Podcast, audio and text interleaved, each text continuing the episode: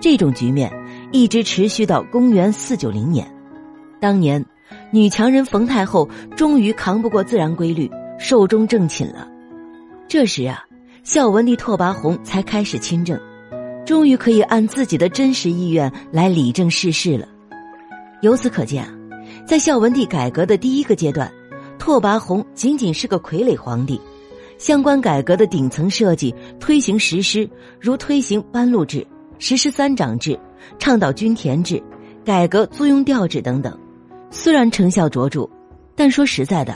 其实都与袁弘没有太大关系。那些新制的策划与制定，都是李冲等人秉承冯太后的意志，执行冯太后的指令而鼓捣出来的。换言之啊，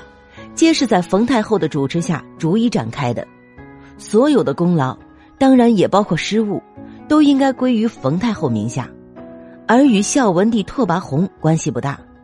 只有在四九零年。冯太后撒手归西，北魏孝文帝改革运动进入第二个阶段后，拓跋宏才实际登台主持大计，推行一系列诸如迁都洛阳、治理作乐、全盘汉化的改革。从这个意义上来讲，北魏孝文帝改革中那些最为切合实际、最有实质效益的措施与做法，都是冯太后的作为与贡献。那我们再看看。从四九零年孝文帝亲政到四九九年其去世，孝文帝拓跋宏亲自主持的改革，最主要的动作有两项：一是公元四九三年全面启动，公元四九四年正式完成的迁都，由平城迁移到洛阳；二是移风易俗，全盘汉化，彻底去掉鲜卑族的民族特征，将其完全融入汉族之中。就迁都洛阳而言。本身不算严格意义上的改革措施，但它实现了北魏政治中心的南移，强化了对中原地区的统治，削弱鲜卑旧贵族势力的影响，但也耗费了大量的人力、财力和物力，破坏了鲜卑族的淳朴风尚，使鲜卑贵族沾染上魏晋门阀士族的种种恶习，骄奢淫逸、官风腐败，造成洛阳新贵与平城老人之间的疏离和对立。导致统治集团内部的分裂，酿成日后北魏的政治危机，服下了北魏衰亡的契机。孝文帝去世后仅三十余年，北魏政权便迅速的分崩离析，走向灭亡。其原因很难不说有迁都洛阳之举。至于迁都后所推行的那些汉化措施，那就更值得商榷了。通关史籍，我们知道孝文帝拓跋宏是虔诚的汉文化迷恋者。他将改革的重点放在了彻底改变鲜卑族原有的风俗习惯，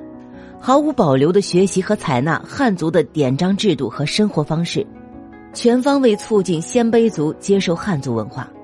我们上文说了，主要措施有易服装、讲汉话、改汉姓、定门阀、通婚姻、改籍贯，这些个措施啊，一个比一个狠。我们都说要消灭一个民族。首先要消灭他的文化，袁弘的做法让我们不得不怀疑，他是不是跟祖宗有仇啊？就差给祖宗挫骨扬灰了。我们不难发现，他所谓的改革的实质，就是要通过全盘汉化来消除鲜卑拓跋氏的民族个性与民族精神。因为这场史无前例的改革，使鲜卑拓跋氏没有了自己的语言，没有了自己的姓氏。没有了自己的服饰，没有了自己纯粹的血统，这样一来，鲜卑拓跋氏便彻底丧失作为一个民族的独立性、主体性，从而与汉族完全同化，融没入汉族之中。特别需要指出的是，孝文帝还借汉化改革、移风易俗之机会，将南朝地区业已趋于没落的腐朽门阀制度，在北方地区借尸还魂、卷土重来。给北魏原本比较单纯实效的政治生活注入了腐蚀剂，无怪乎啊，不少后代史学家认为，孝文帝拓跋宏的所作所为乃是迂腐的儒化、消极的汉化，所效仿的是汉文化中的糟粕，汉人的繁缛腐朽，尤其是以其生搬硬套的方式移植门阀士族制度。更使得尚无厚重文化积淀的鲜卑拓跋氏贵族迅速腐化堕落，从而严重的消蚀了北魏统治者的锐气与活力。鲜卑拓跋氏因此而自断根脉，逐渐消逝于历史的长河之中。这恐怕是公允的看法。这对鲜卑拓跋氏来讲，无疑是一个悲剧。孝文帝对礼仪的改革的最大举措更是奇葩。公元四九四年，他下诏废除了西郊四天的仪式。原来鲜卑拓跋氏先世所崇拜的天神，和汉魏所崇拜的天神有很大的不同。西郊四天仪式使鲜卑拓跋氏贵族能够保持自己民族的古老原始崇拜，唤醒自己记忆深处的文化认同与精神皈依，从而留住自己的生命之根。可是，就是这么重要的典礼。让孝文帝拓跋宏一纸诏令给废除了，而改为采用汉族帝王的祭祀天地的仪式，放弃本部族崇拜的天神不祭祀，而去祭祀汉族的天神。从好处讲，这表明拓跋宏的汉化政策几乎全方位成功了。但若换位思考，我们不能不说，这类做法是挖鲜卑拓跋氏自己的祖坟。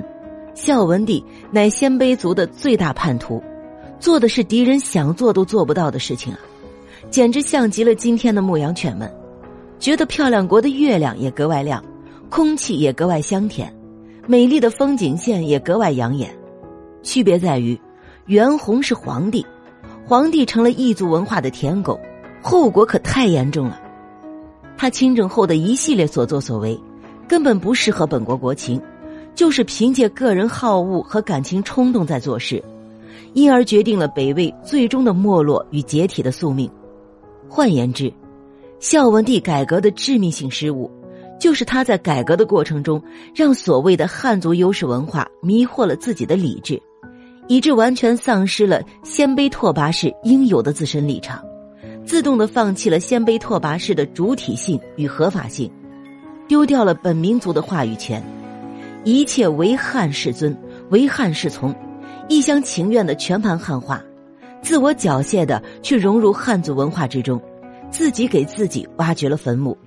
这可真是天作孽犹可说，自作孽不可活，后果至为悲惨，教训极其深刻。北魏孝文帝全盘汉化为主旨的改革悲剧，也印证了一个最普通的道理：任何改革。都必须立足于自身的主体性，不能割裂自己的传统与历史，不能脱离自己的文化土壤。其他的物质文明、制度文明、观念文明再美好、再优秀，也无法直接移植、生搬硬套，否则就难免面临东施效颦、邯郸学步的尴尬。画虎不成反类犬，使自己的改革愿望与最终结果南辕北辙，适得其反。突然一笑于天下，成为历史舞台上的悲剧性角色。本集播讲完毕，关注主播了凡先生，听书不迷路。